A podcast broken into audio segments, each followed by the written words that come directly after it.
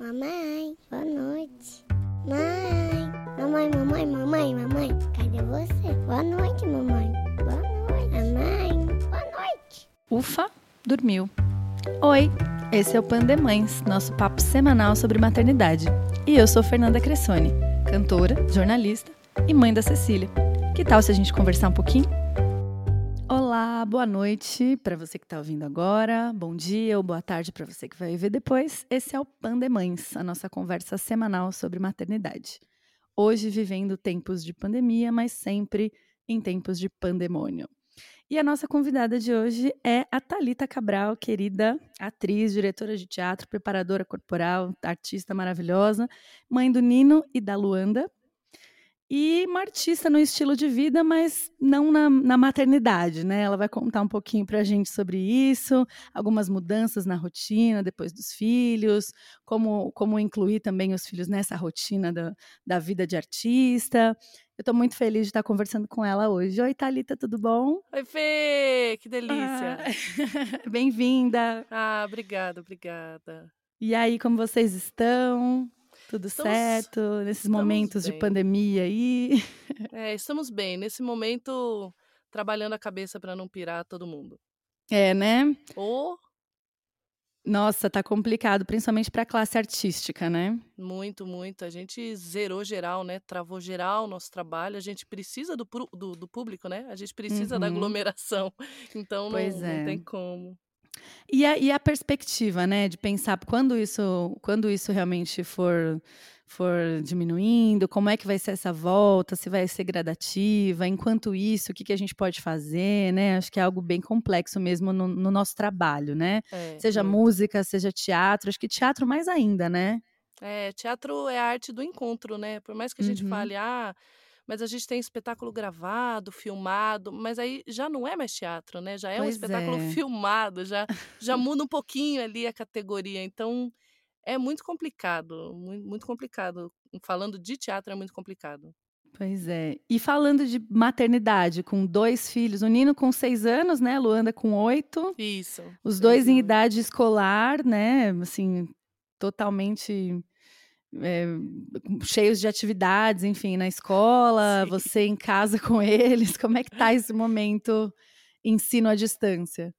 Ó, a gente fala que a vantagem, vamos dizer assim, da gente não estar tá trabalhando, né, da gente estar tá 100% em casa é conseguir acompanhar esse momento mesmo deles, assim, de, de uhum. perceber quais eram as dificuldades na escola, que a princípio a gente não tinha tanta atenção, é estar uhum. tá do uhum. lado mesmo o tempo inteiro. Então, esse, vamos dizer, que foi o lado bom da gente ter parado geral. É horrível assim. a gente falar isso. É né? horrível. Eu me, eu me, sinto mal falando, ai, o lado bom não existe, gente. Não, não, não é. Existe, não existe. Mas acho que é, uma, é, o que a gente consegue tirar de positivo de uma é. experiência ruim, né? Meio é, isso, para não falar. É, é, ver como é que a gente se tá se contorcendo aí para aproveitar a leva boa que tá vindo aí nesse esse E os, do, os dois estudavam um período integral? Como era, né? O que mudou de rotina mesmo, assim, dos dois e agora em casa, enfim, como é que vocês estão se adaptando? Não, os dois estudavam só à tarde, só no período da tarde, uhum. mas eles sempre acordaram muito cedo, desde bebezico, assim, seis e meia, sete, pá, acordou, pra não fazer Meu nada. Deus, Eu falo, socorro. acorda às sete horas, para quê, ser humano? Mas acorda, tudo bem. É, e aí agora eles já estão mais independentes. Quando era pequenininha a gente falava, gente, acorda às seis e meia, a gente tem que acordar, fazer TT e dormindo no sofá. Não vi a hora de chegar à independência. Agora eles acordam, eles descem, eles vão para a sala, liga a TV, rouba umas bolachas da cozinha. E aí a gente acorda um pouquinho depois. Não assim. é maravilhoso, gente? maravilhoso, Ai, olha. a Essa Cecília fase chegou. A Cecília tá assim, quase. Eu ainda fico um pouquinho com medo. Eu acordo, assim, mesmo que eu ainda esteja dormindo, eu fico meio dormindo com o olho aberto, um olho é, fechado, é. porque eu ainda fico com, com um pouquinho de medo. Ela tem quatro para cinco, mas assim, casa térrea, ela é super independente. Ela vem também, uhum. liga a uhum. TV, faz as coisas dela. Mas a gente fica, né, com, com a orelhinha em pé ali, não tem é, como. É, é, porque você tem uma só, né? Aqui tem dois, então isso eles começaram esse lance de se virar, sei lá, faz um ano e meio para dois. Uhum. E, e, eles dão apoio um para o outro. Acho que se fosse um, não sei se, ter, se desceria, se não teria pois é. medo, é. entendeu? Arruma uhum. outro, Fê, tá tudo ótimo. Ah, minha filha, calma, calma, a gente vai falar sobre isso. Calma que ainda vou deixar você tentar me convencer disso. Olha que eu consigo, eu consigo. Não sei se tá muito difícil não, viu? Mas Olha, que maravilha, pela gente. maternidade em si não, mas é uma série de outras coisas, né, que a gente acaba levando em conta. Tipo assim, Mas a maternidade em, em si é, eu acho incrível, assim. é- Era uma coisa que não não é, não estava nos meus planos, mas que realmente mudou muito minha, meu jeito de ver as coisas. Até esse, momento, né? Não sei se uhum, você sente isso, como é que você sente isso, assim, sendo mãe? Porque é uma coisa que acentua muita coisa, né? Você vê muita. o mundo mudando e não sei o quê, e de repente, sem, sem filhos, ou sem os, os filhos, né? Pensando no meu caso, seria diferente a minha maneira de enxergar isso, né? Sim, Talvez com menos esperança, ou sei lá, não sei, como, como você vê isso, assim? A, a gente até a gente tem muitos amigos que não têm filhos, né? Uhum. E, e a gente falando com eles, eh, a gente sempre fala, nossa, cara, a gente ter filho nesse momento de pandemia, não tô falando para todo mundo fazer filho, hein, gente, pelo amor de Deus. Mas Já tá feito, filho, gente. ter filho nesse momento de pandemia, por incrível que pareça, ocupa muito nosso tempo, porque eles estão tendo aula no período da tarde normal, a gente ocupa a tarde inteira, tem lição de casa, uma coisa ou outra. Então, ocupa o nosso tempo. Então, a gente fala com amigos que não têm filhos, que falam: ah, meu, a gente fica aqui, e aí fica num bode. E aí Uhum. começa aquele turbilhão de notícia que a gente sabe que É. tem. E eu vou dizer que eu acompanho uma vez por dia para saber ali o, Uhum. o geral do dia e tal. Mas você vê que como a, a- cabeça acaba ficando vazia um pouco das pessoas que não têm tantas ocupações e também Uhum. pararam os trabalhos, né, com arte e tal, Sim. Uhum. acaba virando casa do diabo, que a gente fala, né? Vai enchendo a cabeça. No nosso caso aqui, Pois é. meu, o filho eu vou dizer que, que ocupa bem o nosso tempo e, e- e praticamente não deixa a gente ter meio que essa cabeça vazia, sabe? pois é. E eu acho que até a vibe um pouco também, né, de da Sim, criança sim. ali, ah, ela sabe que tá acontecendo uma coisa que não é legal e tal, mas tá bom, vamos vamos em frente, vai passar, né. A a Exatamente. maneira de ver, inocente, né, de ver as coisas, acho que dá dá uma um respiro pra gente às vezes, né, que realmente tá Muito. sufocado aí de notícia ruim, e tenta se informar, mas às vezes até por causa deles também acaba vendo outras coisas, Uhum. né. Então isso realmente é uma coisa que que ajuda, né, eles nos ajudam, Ajuda. acho que mais do que a gente aju É porque, cara, eu tô ajuda eu tô pra ver alguma mãe que me diga, se tiver, por favor, me procure, que a criança entrou numa bad por causa da pandemia. Porque não entra, criança não entra, Uhum, criança tem é é isso que você falou, por mais que ela saiba tudo que tá acontecendo, uhum. ela tem uma outra frequência, É, mesmo que ela tenha que ficar em casa, não pode ver os amigos, não dá pra brincar no parque, não dá isso, não dá aquilo, ela tem um cara, viva as crianças de do da nova era aí, elas têm uma uhum. capacidade de se reorganizar ali, se virar Sim, com o que tem ali, e isso puxa a gente, né, isso é muito bom, pois é. assim. É, eu não digo entrar numa bad, mas você não obviamente sente que muda, né, assim, que também tem momentos que a criança vai ficar diferente, assim, não sei, no caso dos 2, eles estão os 2 juntos, tem isso que você falou Sim, de estar brincando o tempo todo e tal, mas a Cecília às vezes se sente sozinha e quer ver os sim. amigos e quer ver as avós, então eu acho que mesmo que não ah, ela não vai entrar numa bad, mas ela ela sente bastante também, né, tem essa sensibilidade que é um outro lado.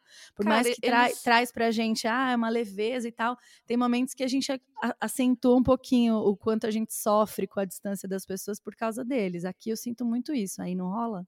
Rola, eu acho que rola menos. Primeiro porque são 2, Uhum. então, eh, o bom de ter 2 é que Ah, lá eles vem, lá vem. olha, os pontos bons de ter 2 Vamos filhos. lá, pessoal. Eles eles eles, eh, depois quando o Nino fez 2 anos, eles entraram na fase de brincar junto.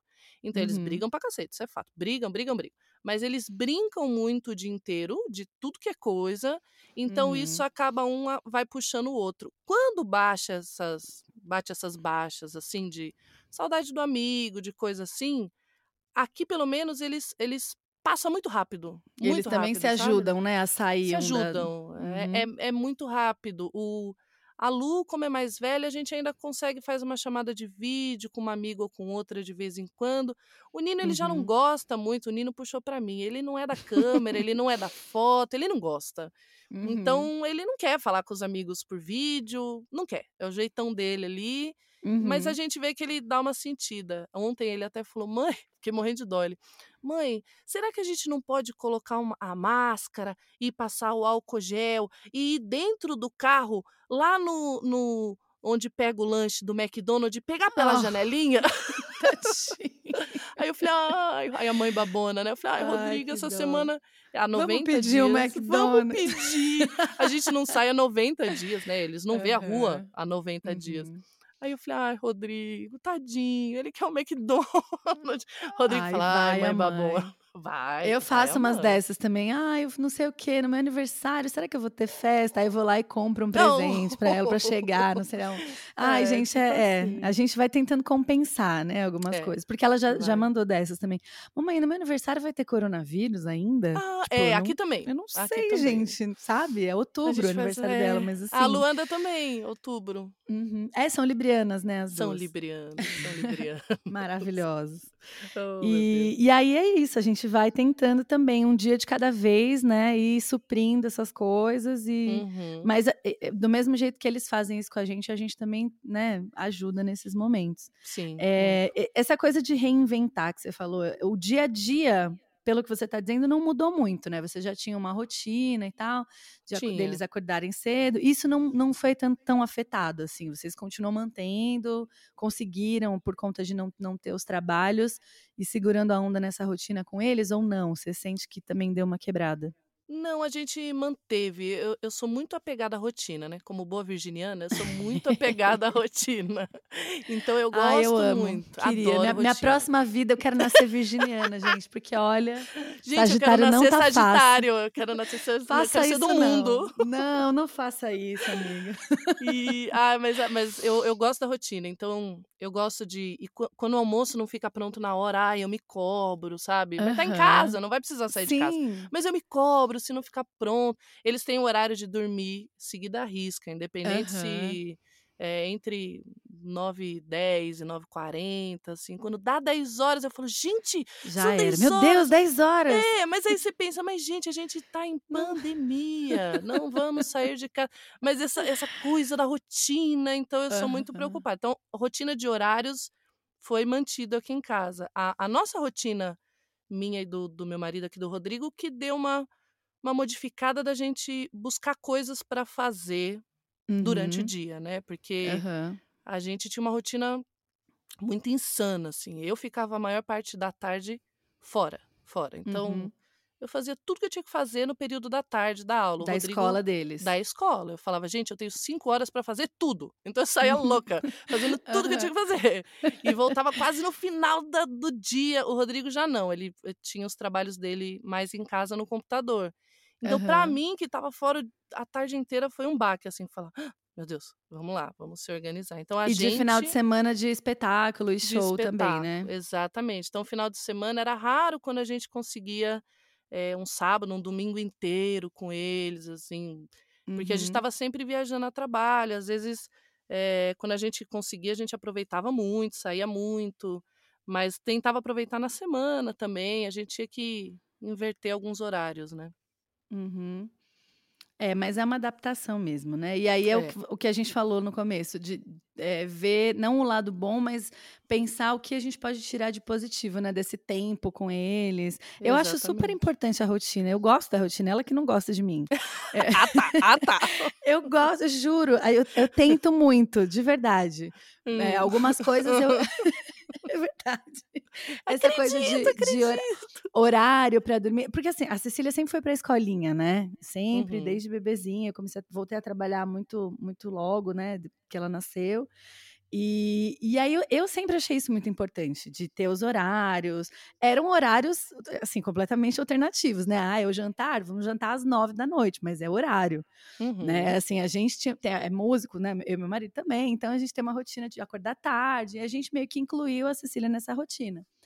E a gente foi se ajustando também. Ela mudou de escolinha, a gente foi baixando aí os horários. Ah, não, vamos, a gente tem que jantar às oito para ela dormir às dez, para acordar às sete, né? Mas assim, eu, eu acho muito importante. Eu acho que para a criança dá uma segurança, né? Assim, Dá, dá. ela ter, ela saber que ali tem aquele horário. No começo da pandemia, eu tentei fazer isso com a Cecília, tipo, no dia a dia, assim, manter uma programação.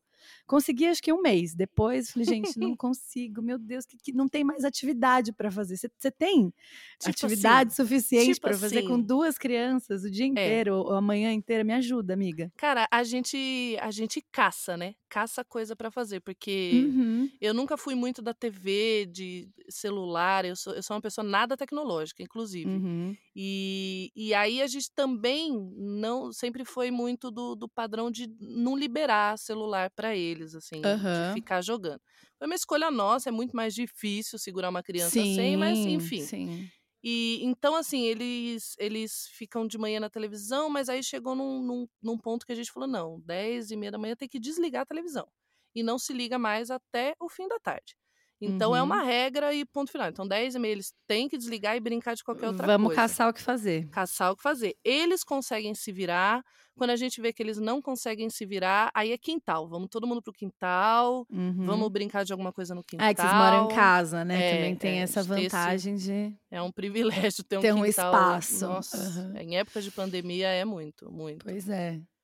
Mas a gente vai caçando coisas. Às vezes a gente acha alguma coisa para fazer que viu na internet. Aí você fala, ah, vamos fazer. E aí a gente organiza, aí eu preciso desse material, esse, vamos fazer isso, não sei o quê. Que Fica legal. duas horas organizando. E a atividade em si leva É 10 minutos. 15 minutos. Aí você faz, gente, tudo isso já acabou?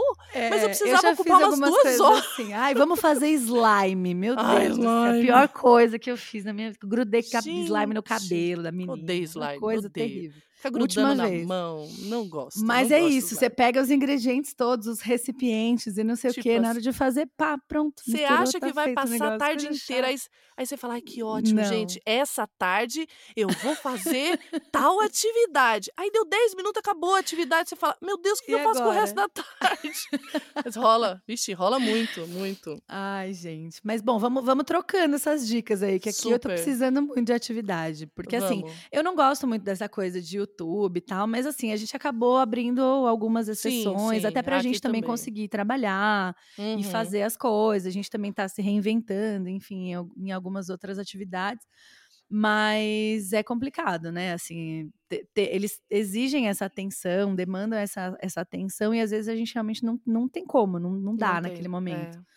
Mas é legal a gente tentar buscar essas alternativas mesmo. Acho que tinha que ter um grupo de WhatsApp, gente, mães, vamos se reunir, fazer um grupo, falar assim, atividades pra matar o tempo.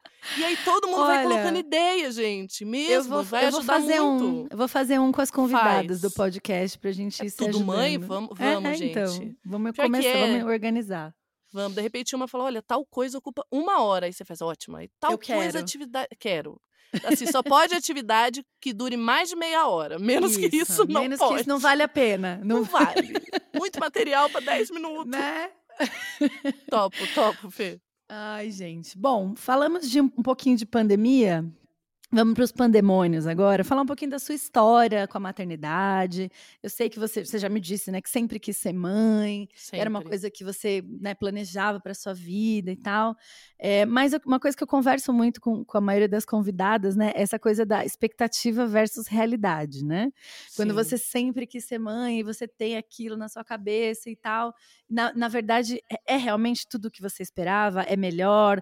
É, o que, que foi realmente correspondeu a essa expectativa? O que, que não correspondeu?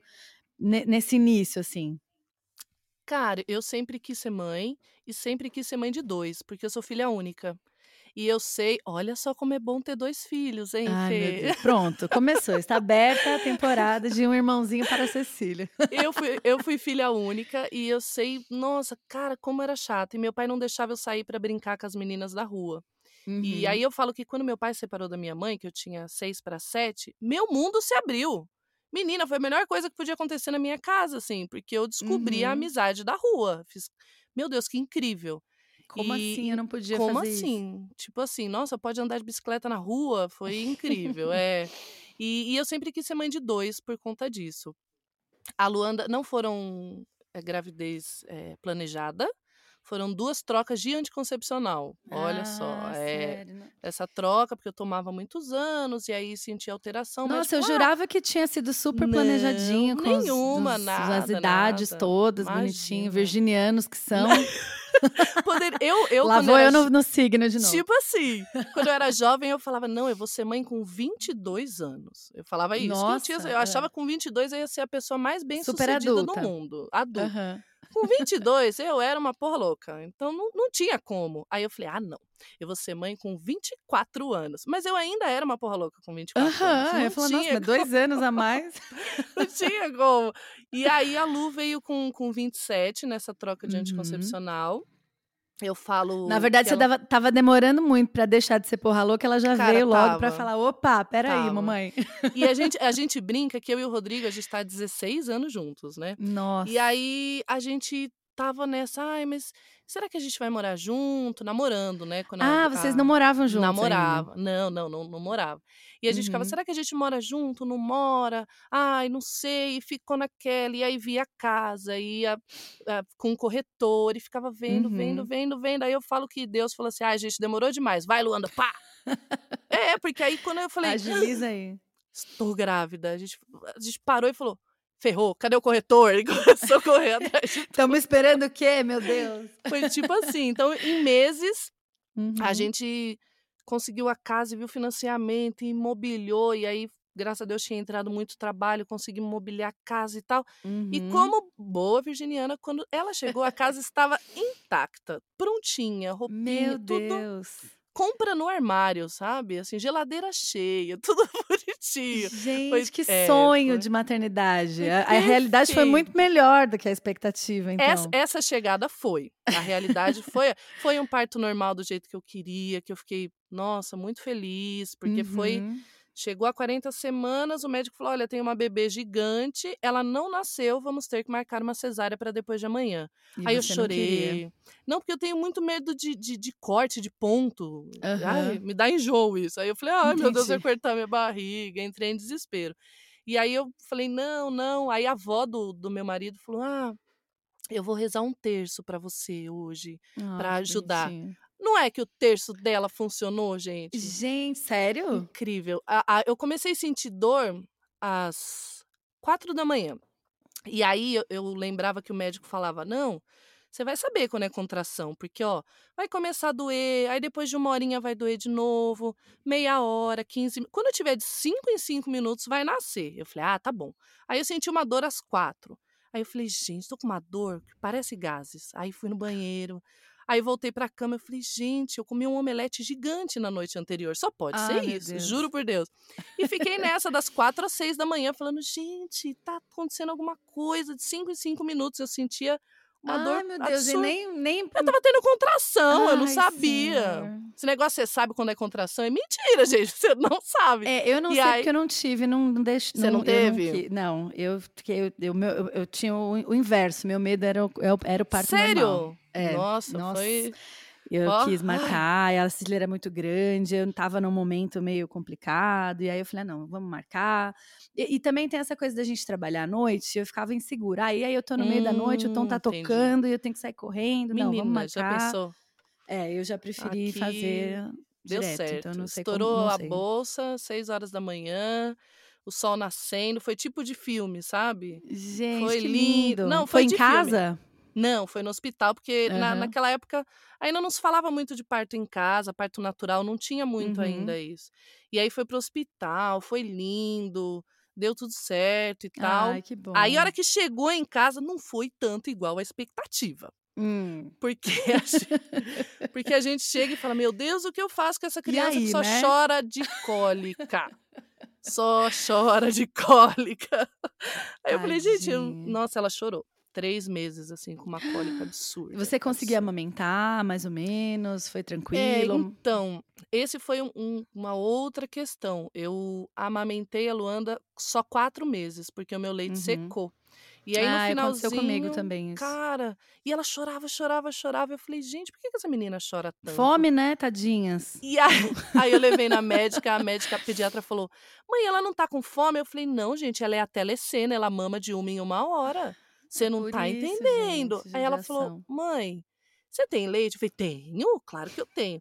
Ela falou: Mas seu peito enche? Eu falei: Não, de uma hora para outra não. Ela falou: Mãe, você não tem leite. Eu, "Ah, Não, aí meu mundo caiu, né? Ai, aí veio, tadinho. aí vieram umas cobranças de fora de não, tem que tentar amamentar, porque a criança fica mais forte. Eu falei, mas eu tô tentando, eu não tô tomando refrigerante, eu não tô comendo chocolate, eu tô numa dieta, né, seguindo a amamentação toda, eu não sabia mais o que fazer. E aí a Ai, médica falou, gente. não tem. Aí foi constatado que realmente, meu, durante o dia saiu uma nesga de leite e eu achava que ela tava mamando e não tinha nada, assim. Ela chorava de fome. Mas essas Foi- isso que você falou das cobranças, né? É uma coisa que tá É. presente em todas as conversas que eu tenho, assim, da culpa por alguma coisa, Tipo assim. ou alguém dizendo, não, você tem que isso, você tem que Uhum. aquilo. Gente, Uhum. né? Cada um é, é de um jeito e é um organismo e tem uma cabeça, Exato. enfim. E não é nem porque eu não queria amamentar, não. Eu, eu Uhum. queria, claro que eu queria. Mas quando Aham. acabou o leite, eu, eu tentei de todas as formas. A médica ainda falava: Mãe, você tá dormindo bem? Eu falei: Ah, tô. Com a criança de quatro meses que acorda a noite inteira, eu tô dormindo super bem. Você tá estressada? Eu falei: não. Imagina, com a Aham. criança de quatro meses que só chora de cólica, eu tô ótima. Então, assim, a, a questão da amamentação, né? Ah, você tem Hum. que estar dormindo bem, não pode estar estressada. Você fala, cara, é muito difícil uma mãe de um Uhum. recém-nascido tá nessas condições super Sim. zen, né?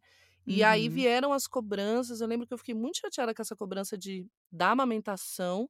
Aí a pediatra dela falou assim: mãe, eh, você não, não tem que ficar presa por isso. Você dá um, um- leite em pó para ela, porque ela precisa Uhum. se alimentar. E aí me caiu uma ficha ali. Eu falei, cara, é, e, meu, foi ótimo. Ela passou a dormir a noite inteira, relaxou, sabe? Mamava. Você também Eu conseguiu, né, também. relaxar, apesar da Ah, culpa e dessas cobranças todas. Sim, mas aí ela vai saindo, assim. Depois eu até falei com outras mães que vieram me perguntar da amamentação.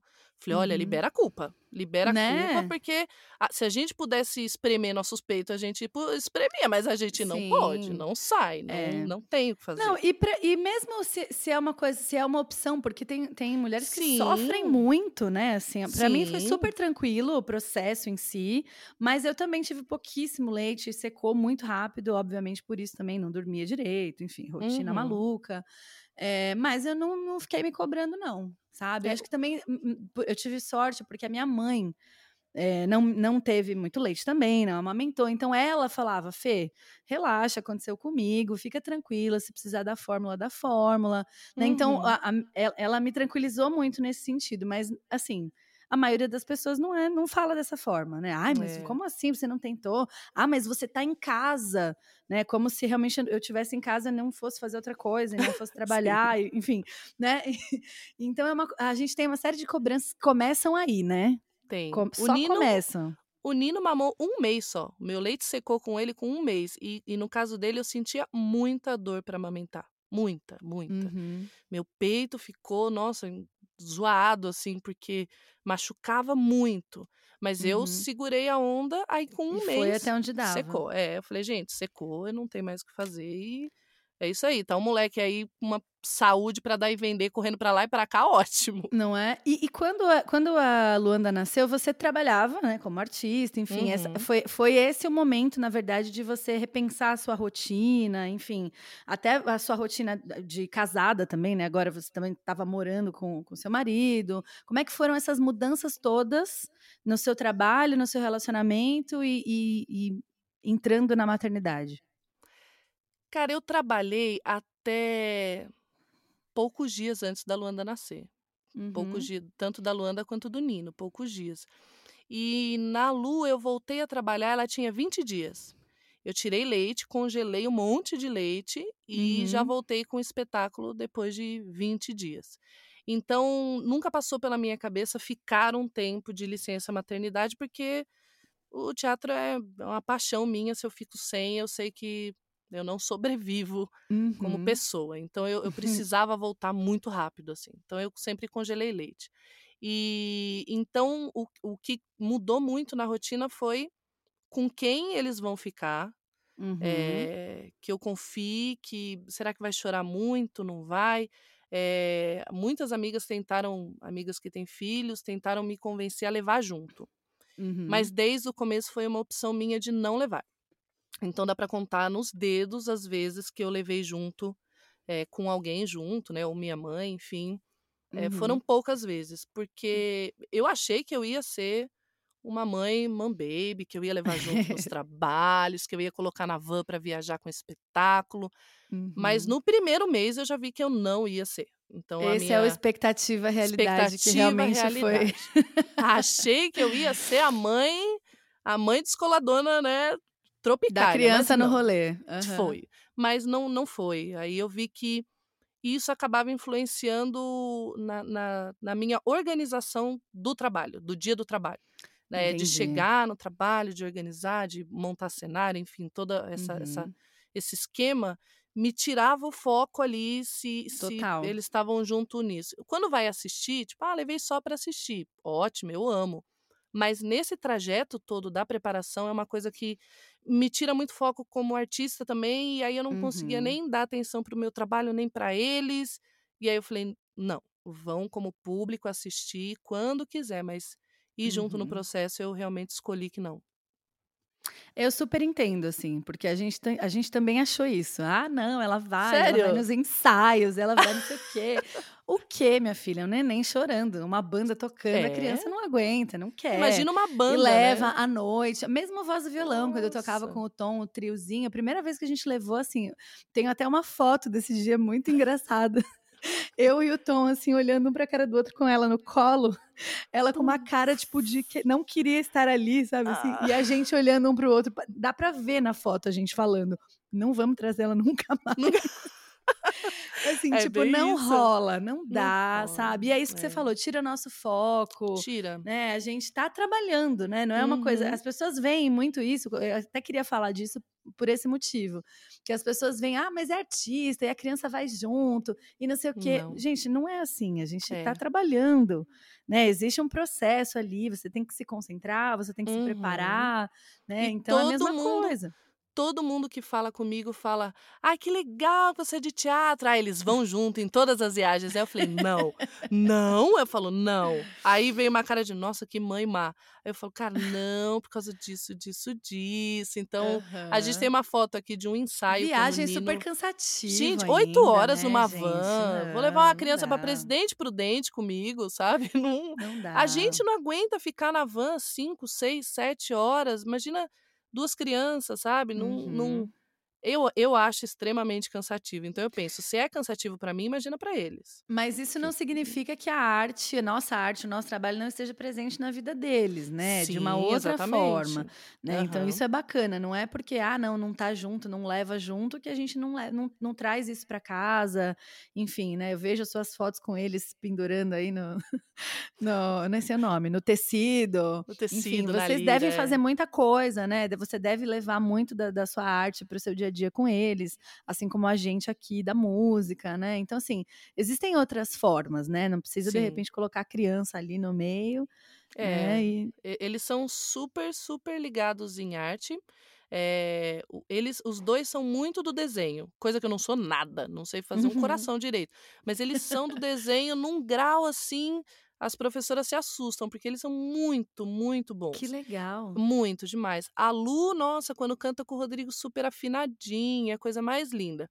O o circo tá aqui, a gente tem os equipamentos no quintal, é uma coisa que que eu Uhum. treino, que eu gosto, então eu falo que eu sou a mãe treinadora, porque eu tô sempre treinando números, principalmente com a Luanda, de de de circo, né, de tecido, eu adoro, gosto. A apresentação da escola dela do ano passado, show de talentos, eu falei: "Lu, quer fazer alguma coisa?", ela: "Não". Falei: "Quer cantar?", ela: "Não, mãe". Falei: "Quer dançar?", "Não, mãe". Eu falei: "Quer falar uma Tímida. poesia? Quer tocar teclado?", ela: "Não, mãe, de jeito nenhum, não, é pra escola inteira". Eu falei: "Quer fazer um número na lira de circo?", ela: "Quero". Ai, Que aí foi lindo. legal. Aí eu me realizei também, porque eu criei um número, escolhemos música, foi super legal, assim. Ai, Então a arte tá aqui, de alguma forma a arte tá presente. O teatro, por incrível que pareça, não tá nos 2. Eles não não têm muito esse interesse não em em fazer. A Lu já fez Uhum. curso, tudo, ela acha legal, mas não é a onda dela. Ela tem um teclado que ela gosta, ela tem a Uhum. a questão do desenho, ela adora a questão do circo, Mas o teatro que eu achei que ia ali, nenhum dos dois Não, foi, não. não rolou. Não, Por não enquanto, rolou. né? Também são Por novinhos, enquanto. né? É, É, eu ia te ainda. perguntar da decisão pelo segundo filho, né? Você já contou que não foi uma decisão, não foi planejado, mas você disse que sempre quis ser mãe de dois. Em que Sim. momento isso começou a bater? Enfim, como é que foi isso, assim, o processo para a chegada do Nino? Olha, eu sempre quis ser mãe de dois. Sempre, sempre, sempre, independente se fossem duas meninas, dois meninos, Hum. casal, sempre quis. Eu lembro, tem uma foto clássica que eu falo que naquela foto me caiu uma ficha. A Lu era bem pequenininha, acho que não tinha, não, não tinha nem ideia de ter outro filho, nem, nem se falava sobre isso. Uhum. E o Rodrigo acho que tinha ido tocar, tinha algum show. E eu lembro que eu fiquei em casa com ela fazendo eh, almoço e ela queria fazer um bolo. Eu sei que eu emendei um bolo. E, e eu lembro que ela me colocou uma roupa de bailarina e uma coroa de bailarina. Eu sei que a foto que eu tirei, eu tava com almoço, com bolo, com ela vestida de bailarina. E Oh, mãe, meu mãe, Deus. mãe, mãe, mãe. Aí eu falei, cara, é muito mãe, mãe, mãe, né? É muito pai, pai, pai. Exige muita atenção. Precisava Uhum. de um irmão pra dividir essa atenção aí. Ela E a tinha gente fa- dois, dois anos, né? Quando ele nasceu? Quando você... Ela Não. tinha dois anos e um mês quando, ela, Uhum. quando, quando ele nasceu. Uhum. Eu falo uma, uma história muito curiosa. A Luanda que me disse que eu tava grávida, sem saber. Olha Uau. que coisa louca. A Luanda tinha um aninho e pouco. Ela falou muito cedo. Muito cedo ela já tava. Tá, pá, pá, pá, pá, e, e aí eu tava um dia deitada no sofá e, e ela deitou na minha barriga e falou pra barriga: Oi, bebê. Aí eu, eu fiz: Não, não, imagina. Ai, Não tinha. Imagina, tava pra vir minha menstruação, não tinha nada, né? E Aham. aí não veio a minha menstruação dias depois. E aí ela de novo, é, Gente. ela de novo brincando com a, deitada em cima de mim, ela fez: "Oi, bebê". Eu falei: "Cara, tem alguma coisa errada". E aí eu corri na farmácia, fiz um teste de gravidez, deu negativo. Eu falei: Ah. "Nossa, a Luanda tá viajando". Passou. e mais dois dias e nada de descer pra mim. Eu fiz outro teste de gravidez da farmácia e deu negativo. Meu Deus, gente. Aí eu falei: assim? "Gente, então eu falei: "Meu Deus, mas não desce, vou Tava tomando muito ginecologista". líquido, talvez. Tipo assim. Sei lá. Fui, fui no médico, eu falei, não, tá atrasado e tal. Fui fazer um, um, um ultrassom de rotina Uhum. pra ver se estava atrasado e tal. O mé- Olha isso, o médico falou assim: olha, tem uma bolinha aqui, ó. Aí eu, ah, o que, que é essa bolinha? Ele, não sei, pode ser um mioma, alguma coisa assim. Ah, "Meu Fê, Deus." sério? Eu, é, e eu saí do médico, eu falei, meu Deus, pode ser alguma coisa no meu útero. Eu saí muito preocupada. E aí achei muito estranho, fui fazer um exame de sangue, e no exame, no exame de sangue deu que eu tava grávida. Aí eu falei, Uhum. tô grávida? Fui em outro médico, levei o ultrassom, aí eu falei, olha, essa bolinha que ele até, o médico tinha circulado e colocado uma interrogação. Ele falou que pode ser um mioma, alguma coisa. A médica falou: não, esse mioma chama saco gestacional, é o seu filho. Eu quase caí Gente. dura. E aí eu falei: não, mas eu fiz teste de farmácia. Ela falou: então, você teve dois falso negativo. Porque dar Hum. positivo. e- Não existe e- falso não- positivo, né? Não Verdade. existe falso Uhum. positivo. Existe falso negativo, que é aquele, Entendi. aquela possibilidade 0,001. E eu caí duas vezes nessa Ai, possibilidade. Foi muito louco. E aí, quando a gente descobriu, esse segundo foi um, um baque, mas foi uma coisa que eu sempre quis ter dois. E eu sempre falava, ah, a diferença de dois anos é ótima. Eu falo que eu fui ouvida, assim. Nossa, essa- sem é. querer você planejou mesmo, né? Sem Foi- querer eu planejei. Foi tipo assim. E aí eu falei, bom, vamos aí, vamos aí. E o Nino é completamente diferente da Luanda. É, e eu ia te perguntar isso, assim, gravidez, ge- né, to- Nossa. todo o processo, gestação, porque às vezes no segundo filho, até conversando com amigas, né, que têm dois filhos ou mais filhos, é, falam isso, ah, eu achei que fosse ser tranquilo como na primeira, ou que fosse ser a mesma coisa, ou que eu já tivesse experiência, enfim, né, que já fosse ter mais habilidades, e não é bem assim. Né, são, são outras, é uma outra criança, é outro processo, você sentiu isso outra. também? Nossa, muito. Quando a gente engravidou do Nino, a gente achava que a Lu era espivitada. E a gente brincava, falava, gente, será que o segundo vai vir um Gandhi pra gente? Porque olha, nós... a gente mal sabia que Gandhi era a primeira. Era ela. Tá entendendo? A gente falou, gente, Gandhi, ai, a gente não sabia. Ele veio, a gravidez da Lu, eu tive muito enjoo, três meses, mas depois eu consegui um remédio que controlou. O do. Nino, cara, nem o remédio controlou. Eu tive muito enjoo, direto. muito. E, e ele chegou no meio de uma reforma em casa. Eu falo que o momento que ele chegou é exatamente como ele é. Porque a gente estava reformando o quintal inteiro, estava quebrado, cheio de terra, pilhas de terra. Aqui em Meu cima, Deus. uma, uma varanda que a gente tem estava toda quebrada. A gente resolveu reformar a casa na chegada do menino. Olha que cabeça. E aí eu lembro que eu falava, ai, Nino, espera só mais uma semana terminar a reforma, só mais Espero uma semana. nada. Imagina, uma e meia da manhã estourou a bolsa. Eu falei, vixe. E foi um parto muito mais demorado, muito mais demorado. Ele veio muito maior que a Luanda também, veio de 4 Uhum. quilos de parto Normal, normal. também. Normal também. Então, e quando ele chegou em casa, os caras estavam na reforma aqui, o cara tava lixando o deck do quintal. Então eu lembro que a minha primeira amamentada em casa foi ao som de da lixadeira no deck. Aí eu falei, ô, tranquilo. Ah, é criar uma conexão com a criança. Gente, essa coisa de escolha um momento agradável. Não, não tinha como, não tinha como. E o Nino é exatamente Ai, esse furacão. gente. Ele é o furacão. Ele, é- ele é completamente diferente da Luanda. A Luanda já veio com o sol nascendo. Num dia, o, o Nino Com a nasceu casa dia toda arrumada, toda organizada, toda, toda, geladeira toda. cheia. E ele no meio da reforma, do no caos. meio da reforma. Era um dia que estava nublado, Hum. não sabia se estava frio ou se estava calor. No hospital eu botava a roupa mais quente, depois mais fria, porque ele só chorava no hospital. Falava, gente, mas Caluanda foi tão tranquilo, o que está acontecendo? É isso, os filhos são completamente diferentes. Você vai passando de fase e vai ficando mais difícil, né? Nu- Muito mais. Mas os dois, assim, ele- é- ela, é, assim, imagino que deva ter ajudado muito nesse sentido. É, não sei, até pelo jeito que você fala dela, super carinhosa, super afetuosa, né? De repente com ele. Como é que foi isso pra ela a chegada dele, assim? Meu, no começo tem aquele ciúme básico, viu? Que É, disso. geralmente acontece com 99% das mães. Tem um- Rolou? Porque Rolou, eu, rolou. eu tenho um irmão mais novo. E assim, de verdade, eu até sou um pouco ciumenta, mas quando, eu- quando ele nasceu, gente, eu não soltava o bebê. Ele era Sério? o amor da minha vida. Ele é o amor da minha vida, né? Mas assim, era um grude impressionante. Quando a gente foi crescendo, eu fui ficando um pouco com mais ciúmes. Mas quando ele era um bebê, meu Deus, era uma coisa louca.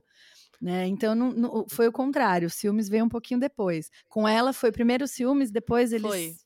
Foi, Ah, primeiro entendi. foi, ela, ela rolou um, um estranhamento, assim, eu lembro, a Lu sempre foi, foi agitadinha, mas em vista do Nino ela é bem tranquila, e ela, Uhum. eu lembro que ela começou com umas manias de gritar, que ela nunca teve, assim, para chamar atenção, gritar do Uhum. nada, a gente estranhava, assim, mas ela sempre foi muito carinhosa com ele, a Lu é muito carinhosa com ele, né, então Uhum. até hoje, assim, ele provoca ela, ele, ele bate nela, ele é mais novo. Ela não tem coragem de bater nele. Eu falo, Luana, Oh, revida. Se, se ele te bater, bate nele. Ela fica, não, mãe. Eu fico, ai, meu Deus, criança de luz, não quer bater. E ela não bate. Até hoje, eu falo, criança cristal, não bate no irmão de jeito Tá nenhum. Ele certa, pode. bonitinha. Ele é da pá virada. Agora, ela não adianta. Ela é a tranquilidade ali. A Lu é, é zen. Que fofa. E, e aí você, ela foi se descobrindo irmã mais velha, né? Essa coisa de ajudar a cuidar e tudo mais. E vocês também se descobrindo pais, né? Esse processo, é, ele muda, né? A relação de um casal. Muda. Você falou, vocês têm uma relação longa de 16 anos. São muitas coisas, né? Esse processo de, de se descobrirem pais e mães e de se ver também nas crianças. Como é que vocês lidam com isso para fazer isso ser uma coisa legal, né? Para também compensar um desgaste ali, outro aqui que tem nesse- nessa coisa de educar. Tem. Conta pra gente, amiga. Tem. Olha, não, não, não é fácil. Quando Uhum. a Lu chegou, a gente tinha se mudado para casa há um mês e meio. A gente tinha acabado de entrar em casa. Então, assim, a nossa vida de casado sem filho foi um Hum. mês e meio. Foi só. Aham. E eu falo que foi ótimo ela ter chegado, porque a, a gente estava entendendo as culturas, né? Porque, Uhum. por exemplo, eu sou uma pessoa que eu adoro jantar. O Rodrigo não jantava. Ele comia um pão à noite. Eu falava, gente, mas não janta? Mas compensação no café da manhã parecia que ele ia comer o mundo. E eu já não ligo para café da manhã. Então, essas pequenas culturas Sim, é o, o dia a dia, né? o dia a dia. Então a gente teve Uhum. um mês e meio para entender esse dia a dia. E aí a gente teve vários atritos nesse tempo de, de Uhum. entender isso, de, de coisas bobas, assim, por exemplo, almoçar junto pra mim sempre foi muito importante.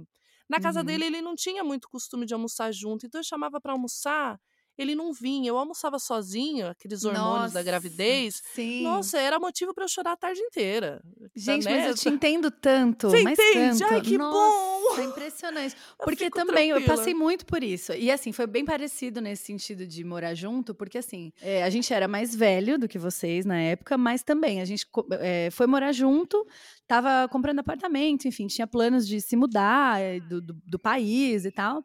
E aí a gente estava esperando sair o financiamento para ver o que ia fazer. E no primeiro mês que a gente entrou na casa, eu descobri que estava grávida. Eita! Então foi isso. A gente teve os nove meses da gravidez para se entender ali nas rotinas e né, É. ver como era o, o hábito de um e de outro, o que era importante para o outro. Uhum. Né? Então isso é e, e isso é significa muito, né? Eu também tenho muito. Muito. isso. Minha família jantava junto todo dia, sabe? E, e o Tom também, imagina, jantar, ah, não, pede qualquer coisa, vou na padaria, assim. compra um pão e não sei o quê. Gente, sabe? Ele ele não toma café da manhã. Sabe, ele tem uns horários totalmente loucos. Agora a gente conseguiu, né? Agora não. Na, na época a gente conseguiu meio que se ajustando e vendo que não é a refeição em si, né? É, É, o momento de é. estar ali, de estar junto, de sentar, de conversar, de contar o dia. né? Exatamente. E isso para a criança também depois vai fazer uma diferença, né? Lógico que quando Vai. é bebezinho, talvez nem sinta tanto. Por isso a gente tem um tempo ali para se adaptar. Mas pro, pro casal é importante, né? Ter esse ajuste, ter essa fase. É. Pô, o que que é importante para mim, o que é importante para você. E vocês, por mais que a, a relação fosse longa, o morar junto intensifica muito isso, né? É outra coisa. É, é tipo assim, descobrimos no primeiro, na primeira semana que não se divide cobertor. São detalhes. Assim, não, não, Quê? não divide, não se divide cobertor aqui. Não, não. É fora de cogitação, assim. Primeiro costume, não se divide. Você com o seu, eu com o meu. Não me Mas isso venha é com comum puxar. dos dois. Como do Rodrigo nem tanto, mas é porque era ele que puxava. Então quem ficava descoberto era eu. Eu falei, não, não tem como dividir cobertor. Então é, são pequenas coisinhas, assim, bobeiras. Você fala, você fala assim, gente, é patético. Mas pode ser motivo para uma guerra no dia. O Não, e aí você, você, você não resolve bem isso quando vem uma criança Ixi! pular no meio da sua cama e você não resolveu Nossa. isso ainda, é pior, né? E aí, na gravidez, você tá com uns hormônios ali, a flor da pele. Aí, um cobertor vira morte. Aí, um não jantar junto vira morte. Qualquer coisa vira motivo. Então, a gente fala que foi ótimo quando a Luanda chegou, porque estabilizou todas essas pequenas encrenquinhas. E aí, Uhum. assim, o, o foco mudou completamente. Então, a gente não tinha Uhum. mais tempo nem cabeça né, Pra nesse ficar se começo. preocupando com o cobertor, Pra se né? preocupar com o cobertor ou com. Não, agora o foco era outro. E eu tenho a grande sorte de, de, de ter um, um pai da- dos meus filhos, seu Rodrigo, porque é Deus no céu, o Rodrigo na terra aqui. É impressionante, é tudo pai, pai, pai. Eles são muito apegados com o Rodrigo. O Rodrigo sempre me ajudou assim, absurdamente, Uhum. absurdamente. Não tenho o que dizer, sabe? Ele é um, nossa, um grande pai, grande Mas pai você acha mesmo. que isso mudou a relação de vocês, assim, como, assim para melhor ou enfim, deu uma, uma outra característica para a relação? Eu vou dizer que, que tem, tem muitas fases, é, por incrível que pareça. E agora eu tenho super consciência dessas fases. Quando a criança chegou ali, os dois chegaram, o Nino chegou mais num caos. Mas quando chega, é, muda o foco ali, a gente tem que respirar Uhum. para não ficar maluco com as cólicas, com as madrugadas, com choros, nossa, muitos choros, inclusive. Então, Uhum. um foi ajudando o outro ali. Foi uma coisa muito, muito de companheirismo. E acho E aí que a- gente também, com as nossas prioridades, a coisa do hormônio que você Uhum. falou, e o nosso Nossa. corpo, e várias Muito. coisas, né, que, que a gente que passam pela cabeça, essas cobranças, né, de, de É ser a mãezona, coisa. de ser a mãe, de ser a É. mulher, de ser a profissional, de estar tudo, né? Nossa, é muita coisa que muda. E, e depois que essa, esse, essa fase de apoio passa, a gente tenta voltar a se entender como casal, né? Que continuamos sendo um, um homem e mulher ali. Uhum. E aí, como é que a gente mantém esse tempo homem e mulher para nós, mas com uma criança chorando e pedindo atenção o tempo inteiro. E aí à Uhum. noite, aí eh, falando como mulher, tem uma cobrança de tem uma amiga minha que fala, eu falo, gente, vou falar, gente, tal- tal- não sei se vai Fala, pro ar, tá? Mas polêmica, tem pode falar. polêmica, vou falar polêmica. Mas quem, olha, se mães estão ouvindo, mães vão concordar. Tem uma Diga. polêmica que chega num ponto que você tá com o bebê, que chega à noite e, e o marido dá a cheirada no cangote, você fala assim: eu dou ou eu durmo? Eu durmo. Gente, isso é fato. Que mãe que disser que nunca É. pensou nisso está mentindo. Mas é, é um- é um- são três segundos ali que você faz essa reflexão na sua Ai, cabeça, você né? pensa, Que- você fala assim, é, meu Deus, eu dou, eu durmo. Às vezes você- você só quer descansar. Esse começo é. é, muito difícil, é muito desgastante, né? Muito. E é difícil é, es- estar vivendo esse momento e pensar que é uma fase e que vai passar. E depois que você tem É. filho, um filho, uma filha de oito anos, um filho de seis anos, dá para ter essa, essa visibilidade aí de que realmente as Dá. coisas vão melhorando e eles vão Uhum. ficando independentes, como a gente falou e tal. Mas naquele momento parece que não vai acabar nunca. Parece que não vai. Você fala assim, né? meu Deus, o que, que nunca fiz? mais você vai ser um casal de novo. né? Exatamente. Você fala, meu Deus, vamos. É assim pro resto da vida? Você, fica meio. Você fala, e agora? Não, não muda mais, né? E agora? Mas aí depois você começa isso, entender que vai passar. E depois você se conecta de novo. é, vai, vai en- entendendo. Aqui teve um- uma questão minha que foi o anticoncepcional. Eu tomei anticoncepcional 19 anos da minha vida. Uhum. 19 anos. Eh, e aí, depois de 19 anos, é que eu vi o que estava causando no meu corpo e comecei a sentir umas estranhezas e falei, eu vou parar de tomar, vou Uhum. para outros, outros métodos e vou parar o anticoncepcional. E parei. E tive uma mudança hormonal muito grande, isso já vai fazer uns dois anos. Tive uma Uhum. mudança hormonal muito grande, que eu mas nem não lembrava que eu, que eu tinha isso. Que você sentia essas coisas. assim. Exatamente. Eu falei, Uhum. nossa, cara. E aí começou a dar um, um- uma outra, um outro teor na relação também.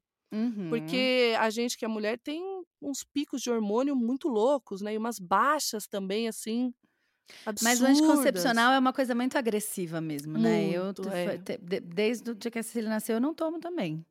Eu, eu não, s- não assim- sabia mesmo que era tão agressivo. Eu tinha ouvido algumas pessoas falarem, mas eu falava, ué, mas eu tô normal. Não, eu fui perceber Não. depois de três meses que eu parei de tomar, eu falei, "Ah, não, eu não tava no normal, 19 anos, sabe?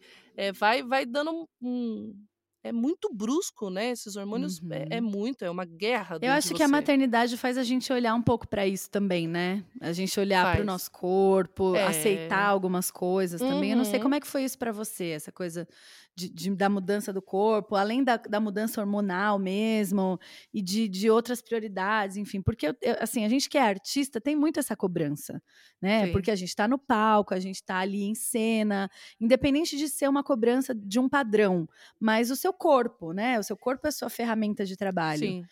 E como foi isso pra você, lidar com essas mudanças?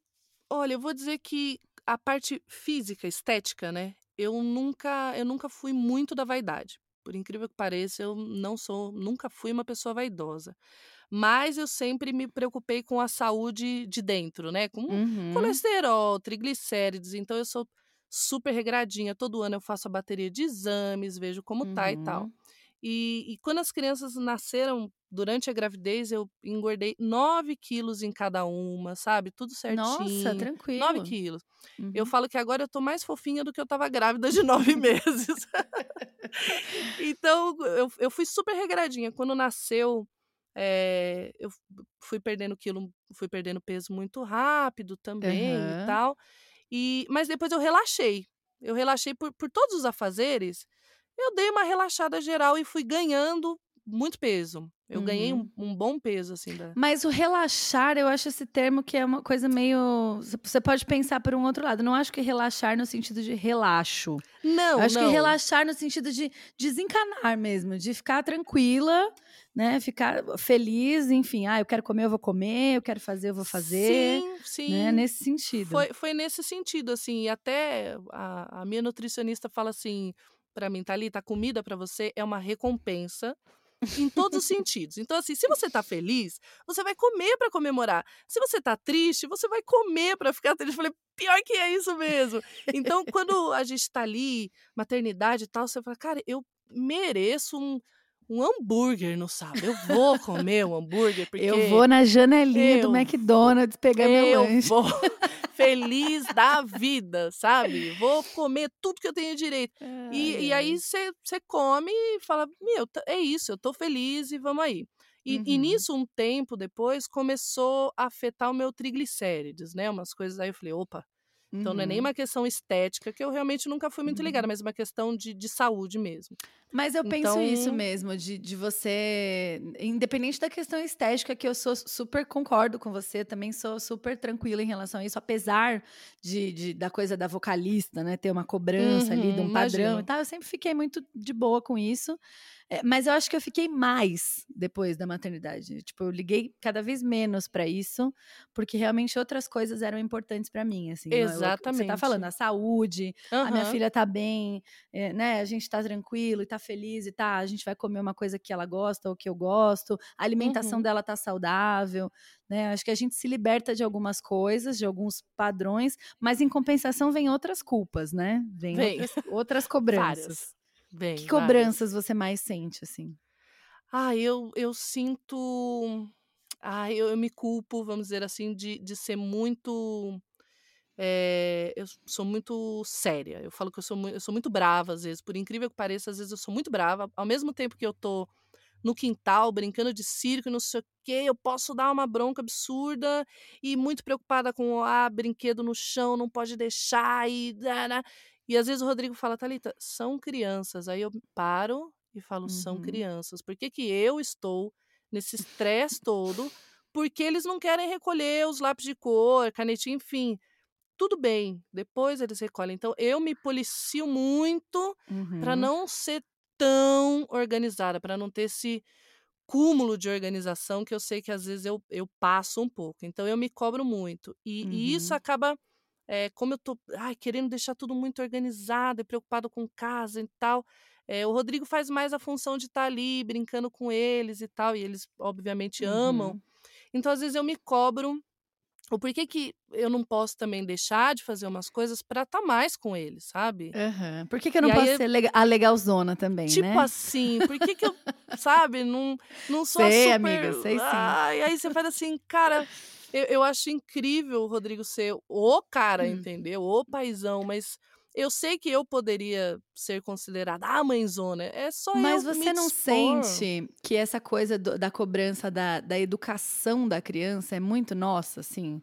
Eu tenho que ensinar o tempo todo, eu tenho que ensinar alguma coisa, eu tenho que. Porque eu, eu sinto muito isso, assim. Às vezes é uma coisa simples que eu posso simplesmente brincar com ela, mas eu, eu não, filha, olha, deixa a mamãe te falar, isso aqui, não sei o que lá. Quero dar uma lição de moral ali para uma criança de quatro anos, entendeu? É, é, mas eu acho que é uma cobrança nossa de estar tá ensinando o tempo todo alguma coisa, e que se minha filha não, não, não souber, ou se ela, não, se ela for mal educada, ou se ela for sei lá o quê é culpa minha, entendeu? Não sei, você sente tipo isso? Assim, sinto, e às vezes eu acho que isso pode ser uma herança inconsciente das nossas mães, sabe? Que a gente é, herdou isso sem perceber, de estar de tá querendo. Às vezes eu, eu, eu entro em umas questões também de falar, não, hoje o Nino, agora, na hora de dormir, olha que viagem, o Nino fala assim, eu não gosto de índio. Eu falei, o quê?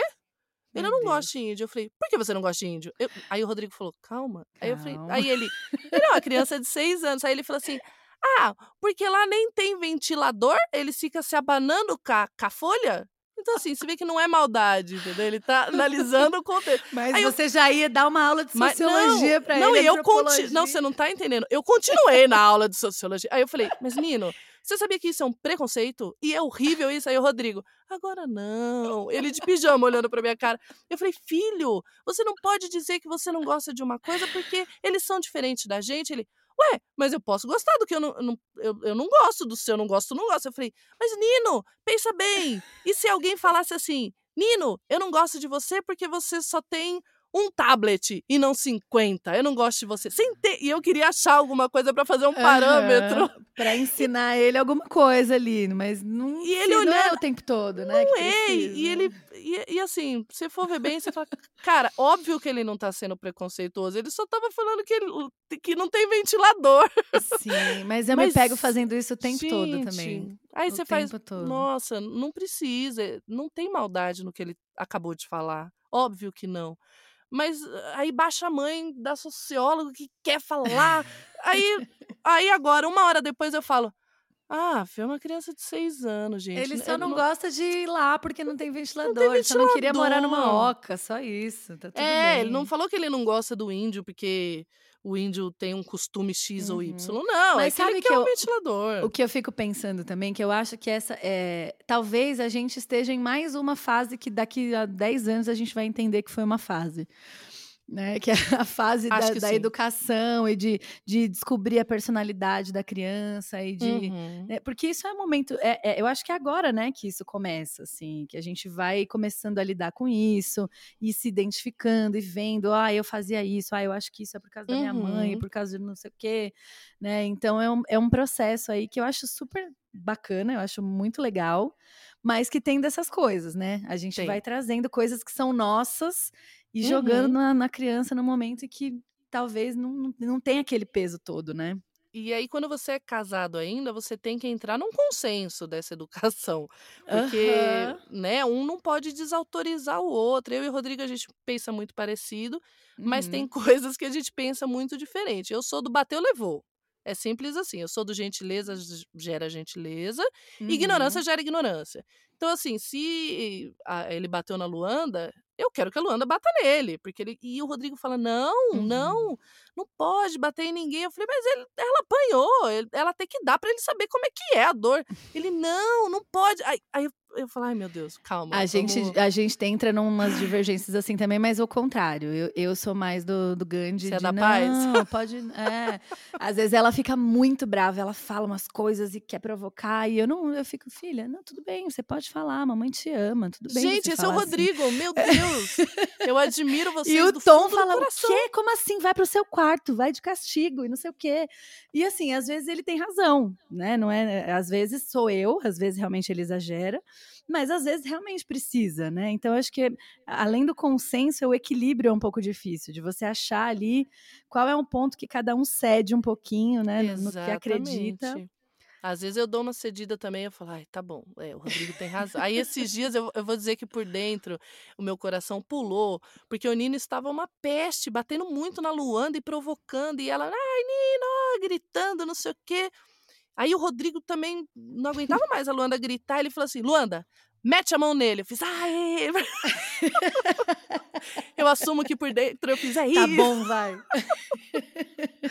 Chega num ponto também que você fala assim, gente, ela Ai, tem que aprender a se defender também, senão ela vai sair apanhando na escola quando crescer, né? Então tem que Ai, saber um. Mas é, é difícil, esse lance E é muita educação, gente, né? A gente está em três aqui, vocês estão em quatro aí, né? São várias relações que se formam, Vários, enfim. Nossa. E aí, é de vez em quando, aparece a avó. Aí, a avó Ai, pode comer tudo na casa da avó. Uhum. E aí a avó uhum. libera o celular o dia inteiro. Aí a outra voz. Aí eu falo, meu Deus, eu já discuti com a minha mãe de falar, mãe não pode fazer, não pode dar 20 fatias de mortadela para uma criança, mãe. Pelo amor de Deus. Ah, mas a casa da avó pode. Eu falei, mas o colesterol depois vai para minha casa, sabe? ah, mas ela Nossa. quer. Ah, mas Ai, ela mas, gosta. Tipo, mas, lógico que ela gosta. É. E aí o, o Rodrigo, para me ajudar, em vez de me defender, fala assim: é um dia só. Eu falei, mas não, não, não interessa. É, Ai, aqui a gente tem um combinado que funciona muito. É, cada um com a sua mãe. Ai, que ótimo! Cada um, é assim, é, se a mãe dele faz alguma coisa que eu não acho muito legal, eu seguro ali e tal, depois eu falo pra ele e ele uhum. resolve. Não vou, sabe? E eu, mesma coisa com a minha mãe. Minha mãe fez um negócio, pô, não, não é legal isso aqui, tá, não sei o quê. Eu vou lá e resolvo com a minha mãe. Então, cada é, um com a sua mãe. Eu dou uma segurada pra não, ter, pra não falar. É, é porque é, é difícil, é. né? Assim. É, é difícil. É, é um outro nossa. contexto ali. Ixi, é, outra, é outra cultura. É, é, um, né? é, um, é um outro podcast. Se a gente falar de é. voz aqui, minha filha, gente, já dá mais uma hora de conversa. A gente pode fazer um podcast que pode chamar Pandevoz. Porque, pelo Meu amor Deus. de Deus, gente. Ao mesmo tempo que elas ajudam a gente absurdamente, elas deixam a Uhum. gente doi a gente fala que eles voltam estragado, né. Sim. Ai, volta manhoso, aí volta não sei o quê, aí, meu, teve uma época que a Luanda, eh, quando ficava com a avó, ela pegava uma mania de abrir o saleiro e molhar o dedo no sal e comer. Eu Meu falei: "Mas Deus. gente" "Ah, mas a avó deixa". Eu falei: "O quê? Como assim?" Aí eu fui falar com a avó, eu falei: "Vó, que negócio é esse?" "Ah, então, ela faz isso, né". Eu falei: "Não, ela não faz isso". "Ai, eu ponho o saleiro em cima da geladeira pra ela não pegar". Eu falei: "O quê? Vai tirar o saleiro do lugar?" "Não, ela não faz isso aqui, sabe. Então, Aham. não Mas pode, olha, né". é uma coisa da gente observar também, sabe. Às vezes o o a a demanda da criança com a avó, por que que ela tem essa carência ali, o que que ela quer fazer que não pode fazer em casa. Uhum. Isso isso eu observar me ajudou muito a a relaxar um pouquinho com isso também. Mas por que que ela gosta tanto disso? O que que isso é tão legal? O que que eu posso fazer pra ter um meio termo, né, pra não ser uma coisa tão assim: "Ah, aqui nunca pode nada e lá sempre pode tudo", né. É. Acho que é meio que isso, a gente vai aprendendo também, porque se elas elas são mães 2 vezes, né, então elas alguma Aham. coisa a mais, alguma fase a mais ali, elas já passaram do que a gente, então Sim. Bem mas é é pra gente é uma coisa difícil ali de de entender No, na hora. muito. A gente respira muito pra não esganar uma avó. Ai, olha, "Ah". tá tão legal essa conversa que eu não queria terminar, mas a gente tá caminhando para o Ah, final. tá bom. E eu queria Vamos antes de de encerrar, pra você, né, terminar primeiro te agradecer, que foi ótimo esse papo. É muito legal falar sobre isso, ainda mais pela sua experiência de vida e de maternidade, de 2 filhos, né, são 2 pessoas completamente diferentes, e vivendo na arte, quebrando vários preconceitos aí das pessoas de: "Ai, artista é isso, artista é aquilo". Então, Uhum. assim, queria muito que você contasse, né, a sua história, a sua rotina de maternidade, pra mostrar isso para as pessoas, né, que não é como como todo mundo pensa, né, que Uhum. nós somos pais e mães e temos famílias e nossas famílias são incríveis e bonitas, né. Então, eh, obrigada por aceitar fazer parte disso e estar aqui conversando comigo hoje. Eu que super agradeço, demais, demais, demais. Conversar com mães é sempre a melhor terapia pra uma mãe, porque você se sente normal. Isso é incrível. Não adianta é o que eu falo: "Gente, esses grupos de de não desmerecendo, mas tem muitos grupos de terapia que a terapeuta principal não é mãe".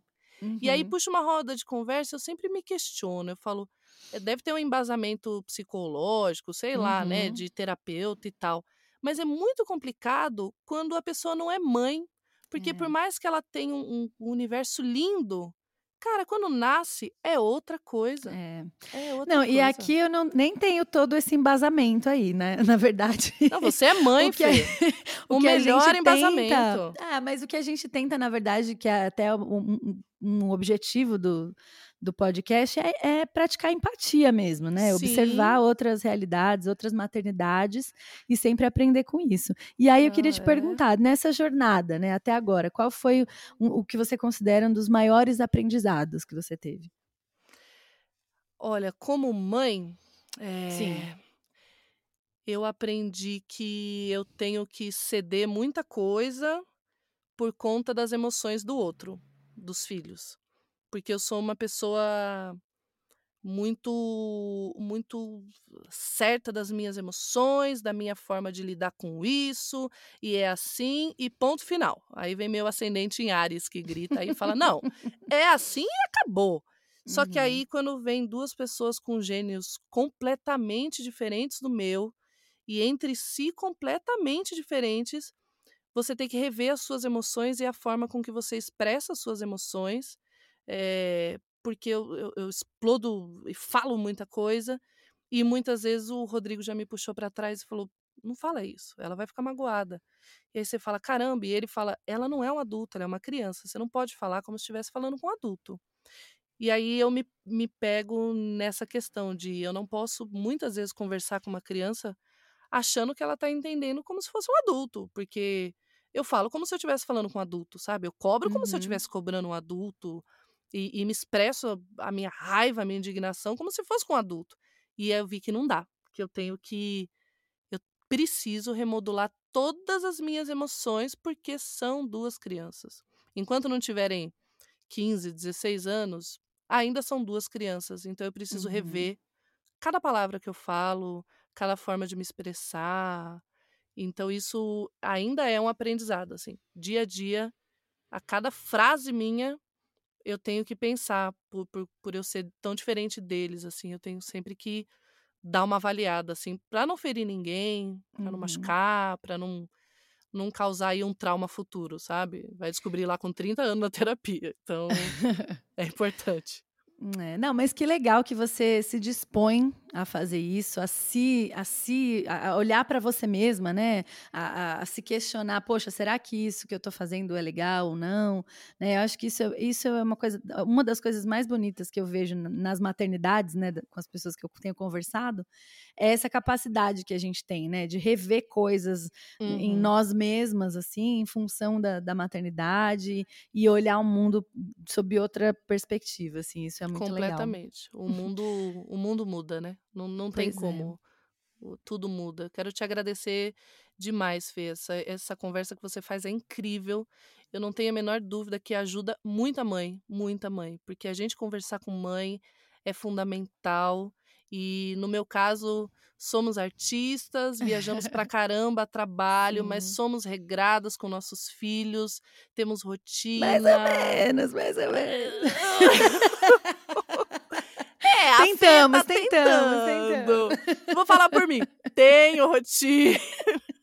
Sou artista, Ai. tenho rotina, sou. eu- Eu sou virginiana e o Rodrigo é virginiano. Então a gente tem uma Mãezona su- demais, maravilhosa. super rotina, abraço meus Uhum. filhos, defendo com unhas e Uhum. dentes, de- assim, de de estar no parque aquático e ver um menino invocando com meu filho e lá tirar satisfação com um menino de 5 anos, sabe? Falar, menino, você tá pensando? Sabe? E esquecer que é uma Mãezona mesmo. Mãezona, sou, sou leoa. Se precisar, vou pra cima sem a menor dúvida. Maravilhosa. Bom, te agradeço mais uma vez. Eu vou, no final, cantar uma música para nossa conversa, para você. Enfim, eu vou escolher ainda, eu já tenho algumas em mente, mas vai ficar na surpresa. Uhul. Quando lançar o episódio, ouve lá que no finalzinho vai ter essa, esse, esse carinho aí para você no final. Eba, eba, Tá bom? eba. Obrigada mais uma vez. Obrigada, pessoal, que tá com a gente aqui, que ouviu até o final. Segue a gente lá no Instagram, arroba Pandemães, diz o que achou. E é isso aí, vem conversar com a gente. Tamo junta. Beijo pra vocês e até o próximo. E a gente hoje falou de fases, de mudanças, de adaptação, de relacionamentos longos que vão se construindo e nos desconstruindo. E é mãezona, é artista, é luz e é amiga do tempo. Por isso a música para ela celebra a arte desses encontros e a arte de saber ver o tempo passar e crescer com ele. És um senhor tão bonito quanto a cara do meu filho. Tempo, tempo, tempo, tempo. Vou te fazer um pedido. Tempo, tempo, tempo, tempo. Compositor de destinos, tambor de todos os ritmos. Tempo, tempo, tempo, tempo. Entro num acordo contigo. Tempo, tempo, tempo, tempo. Por seres tão inventivo e pareceres contínuo. Tempo, tempo, tempo, tempo. És um dos deuses mais lindos. Tempo, tempo, tempo, tempo. Pandemães é um podcast produzido, editado e dirigido por Pedro Zaluba e Mauro Malatesta, do estúdio Labituca. Pauta e locução, Fernanda Cressoni. E a gente pode continuar nossa conversa no Instagram. Segue lá, arroba Pandemães.